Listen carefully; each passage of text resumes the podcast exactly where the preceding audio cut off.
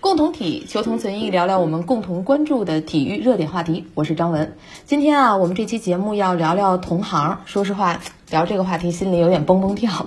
我们平时经常在网上看到这样一种言论，就是我一听见谁谁谁解说，我就想静音。一般这么说的球迷都属于觉得自己特别懂的那种。今天呢，咱们就来聊一聊体育比赛的解说员和解说嘉宾的哪些言论会引发您的不适。这么犀利的话题，我们请来了对等犀利的嘉宾啊！足球解说申方健，方健你好。哎，张文你好，听众朋友们大家好。还有一位呢是体育大生意的营销总监，我们的老朋友罗冉峰，冉峰你好。听众朋友们，元宵快乐！我们之所以会在元宵节聊这个话题，其实也是不远之前吧。国足的主帅呢，李铁坐上了解说席。本来大家都很兴奋，看看李铁怎么解说。李铁呢，作为埃弗顿的旧将嘛，名宿嘛，所以在太妃堂进球的时候喊了 yes。哎，这样的言论呢，在比赛的时候，包括赛后就引发了争议。很显然，主要是引发了利物浦球迷的争议。那么，李铁在解说期间所表现出的这种支持老东家的立场，让有一些人不适，也让大家又想起这么一个话题了，就是说，解说员需不需要照顾不同立场球迷的感受，以一个比较中立的态度来解说比赛？咱们就事论事啊，先说一说中立这个事儿。王健，你怎么认为？是不是应该全然的中立？我个人认为呢，就是中立的这一件事情呢，呃，是很多球迷一直挂在嘴边的，说你作为一个解说员，你一定要非常中立的去表达你的态度和看法。但其实呢，就是所谓的这种完全的中立，我觉得是一个伪命题。非常鲜明的这种强弱对比的时候，球迷多和球迷少的时候，那自然在多数球迷的这个心目当中，你就要站在多数球迷的这一边。大家觉得你相对来讲可能说球，大家听着就比较悦耳。你比如说换一种极端的情况，对吧？你我们曾经有过，比如说我们的这个姚明啊，包括前这个吴磊，然后那我们的球迷不自然，对吧？就把他们变成了我们自己的主队，那这个时候。你去要求一个解说员要中立吗？到那个时候显然又是不成立的，对吧？相对来讲，基本做好就是解说员的本职工作就可以。你完全不带一点点的感情因素，其实是不太能够完成。从中立的这个角度来讲呢，也要看你这个解说员或者说解说嘉宾所处的这个角色，或者说你所处的工作的平台是什么样的一个性质。完全代表个人观点，我个人更加主张的一点是。非常激情的因素啊，甚至是一些倾向性的这个因素去解说，那不是为了去取悦谁，而是完全为了表达自己某一方面的这种观点。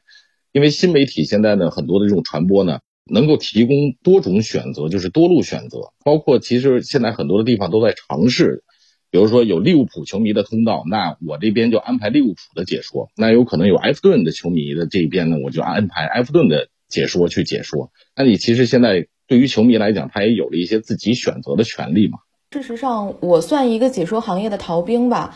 我做过一段时间足球解说，现在其实主要还是做新闻采访的工作比较多。实习的时候在地方台做过一段时间解说的呢，大多是今年即将消失的一支。球队这样说也挺伤感的。你在地方台做解说的时候，你明显感到球迷不希望你中立。事实上，那个时候你刚毕业嘛，你觉得你应该非常中立的去说一个球，特别是当出现争议判罚的时候，那是谁的问题就说是谁的问题。但是你一刷当年还是短信平台，你就会发现大家其实好像并不喜欢听见你这种理中客的观点。没错没错。我觉得判罚，我到现在依然还是认为那就是该中立中立，但是在情感上确实是很难中立。而且你干时间长了之后呢，你会发现其中呃很大的因素在哪儿呢？就是本身，比如说，如果我是利物浦的球迷，我在看这场比赛的时候，因为其实足球比赛在我来讲，它本身就是一个娱乐的这个象限。那我作为利物浦的球迷，你只要说一点点利物浦的不好，我就会认为你这个解说有问题。中立包括什么？中立包括表扬和批评，对吧？我表扬他没问题，那如果我完全是一个中立的态度，利物浦在这一段时间可能踢得不好，我批评了，那利物浦的球迷一样也会站出来去指摘你啊。嗯，从这个所谓理论这方面出发呢，欧美的大型体育电视台他们解说的配置还是有一点规范的，就他们自己所摸索出的一套规范，就是一个叫做解说员。或者可以叫评论员这样的一个角色，搭配一个叫做解说嘉宾这这样的一个角色。这两个角色之间一般简称叫做一评一述。嗯，负责述的那一位解说员呢，他是描述场面啊，汇报数据啊，呃，汇报其他的一些细节为主。而评的这位嘉宾呢，一般是具有专业背景，他可能是一个相关项目的退役下来的专业人士，然后他是要从这个技战术啊、运动员表现啊这些方面去评价这场比赛的进程。那在这个欧美的这种一评一述的模式下面呢，一般来说，所谓的这个中立态度呢，是要求述的这个角色。来保持的。对于评的这个角色来说呢，相对没那么严格要求，尤其是因为这些有专业背景的嘉宾就会类似李铁指导那样子，本身他就带有一些跟场上某一支球队有一些情感上的这个关联这样的情况，所以从平台的这个角度来说。平台其实只是要求他们提供一些专业背景方面的这些思路，而不是说要求他去照顾哪一部分观众的这个感受。天空电视台就是比较典型的用这一套配置的。Martin Taylor 典型的一个评论者，主要来描述场面情况的。那他之前的搭档是 Andy Gray，前苏格兰的一个名将，后来。安迪格雷因为一些性别歧视的言论被天空电视台炒鱿鱼了，接替他的是阿兰史密斯，是阿森纳的前锋。他们虽然是常驻嘉宾，但是他们以专业背景去来提供解说的内容的话，大家其实会谅解。如如果是解说英格兰的赛事，安迪格雷支持苏格兰。大家可能也能接受，在解说这个曼联对阿森纳的赛事里，阿兰史密斯站在阿森纳的立场上面，大家也能接受。刚才冉峰其实是从一个国外的通行的惯例来给我们介绍这件事儿的。其实当我报这个选题的时候，我们节目组的很多老师也在讨论，特别有意思。就有人提出啊，说李铁这个问题主要是因为他的角色是国家队的主教练，不是说他是不是应该提供专业的鉴定，或者是他是不是应该有倾向。他认为啊，这里面产生的一个经历是你一个国家队的主教练解说一场俱乐部的比赛，这合不合适？他有一个问号。他还接着说了，说如果你只是一个埃弗顿的名宿，那么引起的争议和你是一个埃弗顿的名宿，同时又是国足的主教练引发的争议恐怕不同。两位认为什么样身份的人适合做这个解说顾问？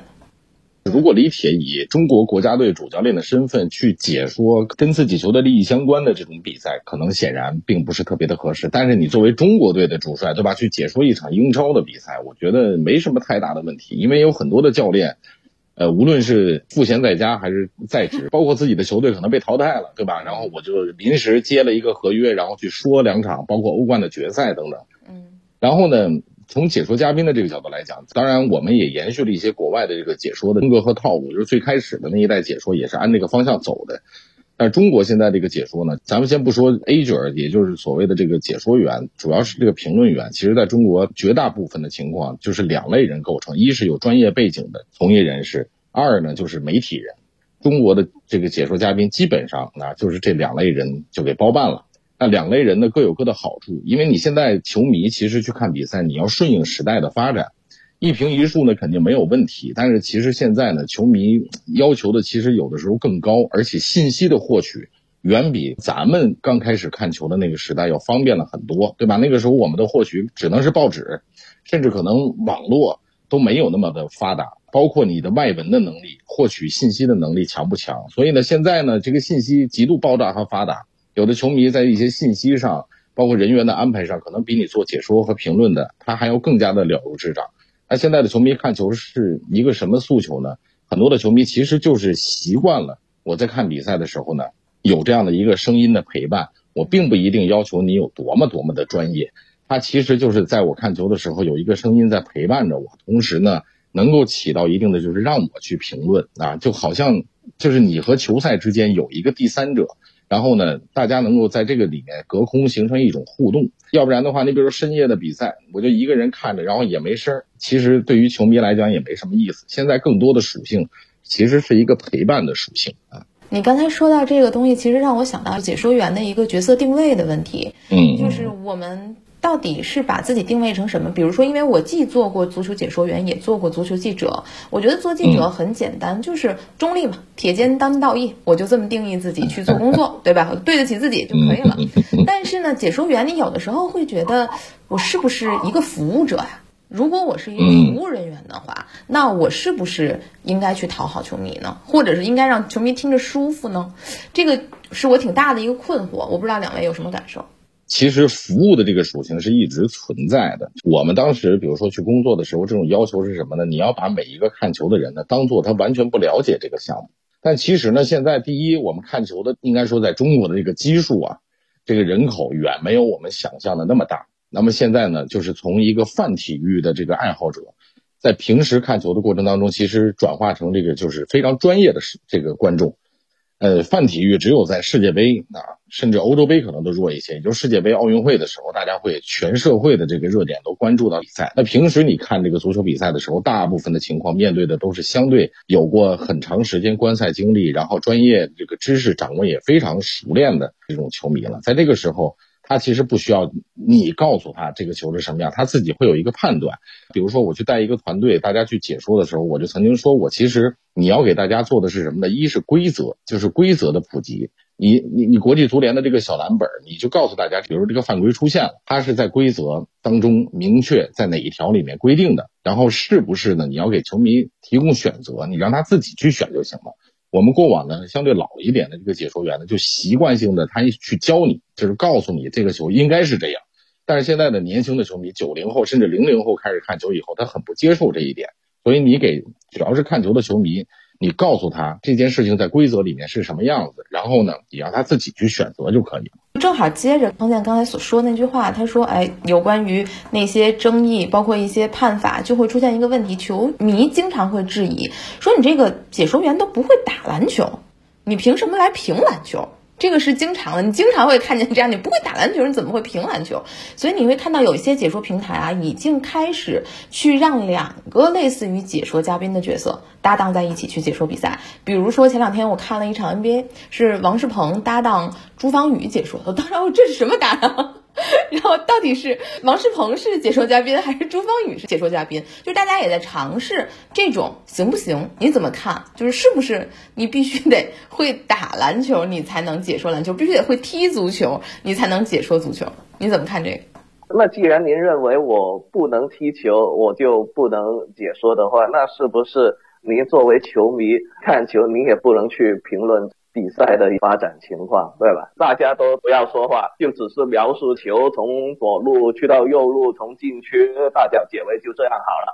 我虽然没有这个创造美的本领，但是我有鉴赏美的能力，对吧？我去一个饭馆，我去吃一碗面，我不会做面，很多的美食评论家都是一样，我不会做这个菜，但是我知道它好吃还是不好吃。当然，我建议大家其实有时间的话去踢踢球，那包括所有的这个解说，因为我身边包括我，我们很多人也踢球，在这种情况之下，就是你踢一踢，感受一下，你你你至少就是。亲身经历了场上是一种什么样的一个情况，对吧？然后你还锻炼了身体，也是挺好的事儿啊。确实是对解说工作也不能说是没有帮助吧，应该说应该说还是有帮助的。那你怎么看啊？就是一种新的不同的配置，比如说我让两个原来应该做评论员的人同时来解说一场比赛，或者是我让两个解说员一起解说一场比赛，这种可行吗？你觉得？啊，可能。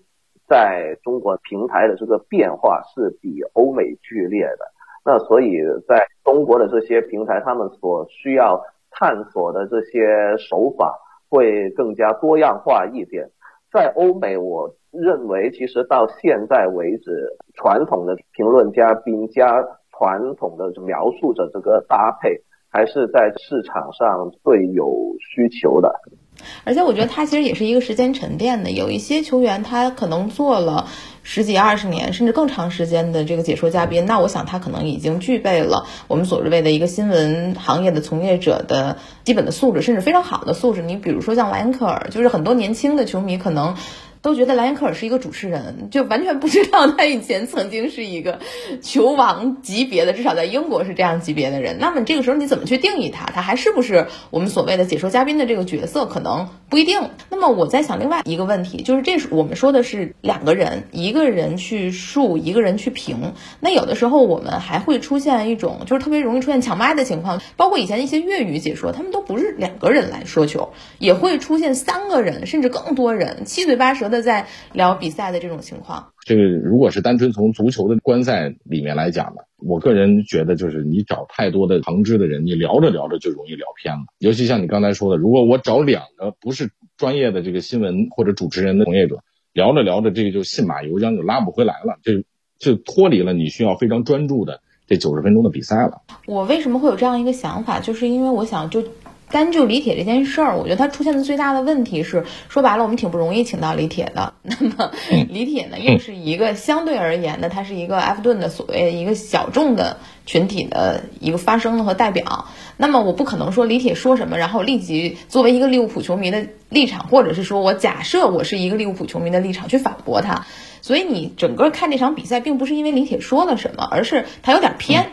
如果我们在这个解说的这个阵容里面啊，有一个人相对来讲偏埃弗顿，有一个人相对来讲偏利物浦，比如说内维尔和卡拉格，他们经常打嘴仗同台的时候，就如果有这种平衡的话，是不是也是一个挺有趣的尝试？就是我两个评论员，我的立场完全不一样。这个咱们同行也曾经做过这种尝试嘛，对吧？这个。像北京电视台和上海电视台在京沪德比的时候，就曾经做过这样的连线。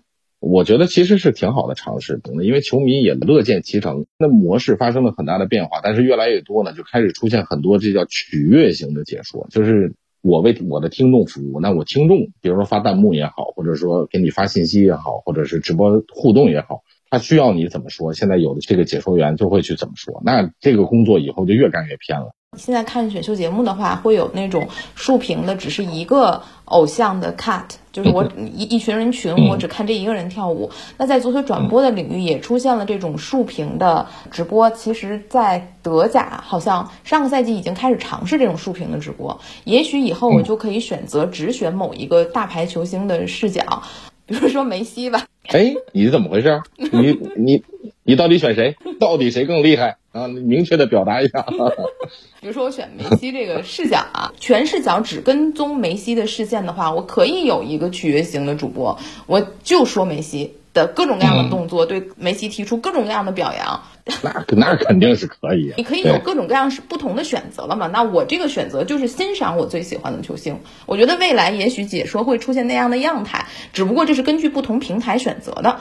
一个非常严肃的媒体平台，那么我一定是要追求客观中立。可能无论是群口的也好，还是我只追踪一个球星来表扬他也好，可能都不太会出现。但是在不同的在新媒体的领域里面，可能就会出现不同的诉求。只要有诉求有市场，可能就会有平台去满足这样的市场。这个是一个商业逻辑，我们也不做一个价值上的判断了吧？没错，是这样说，嗯。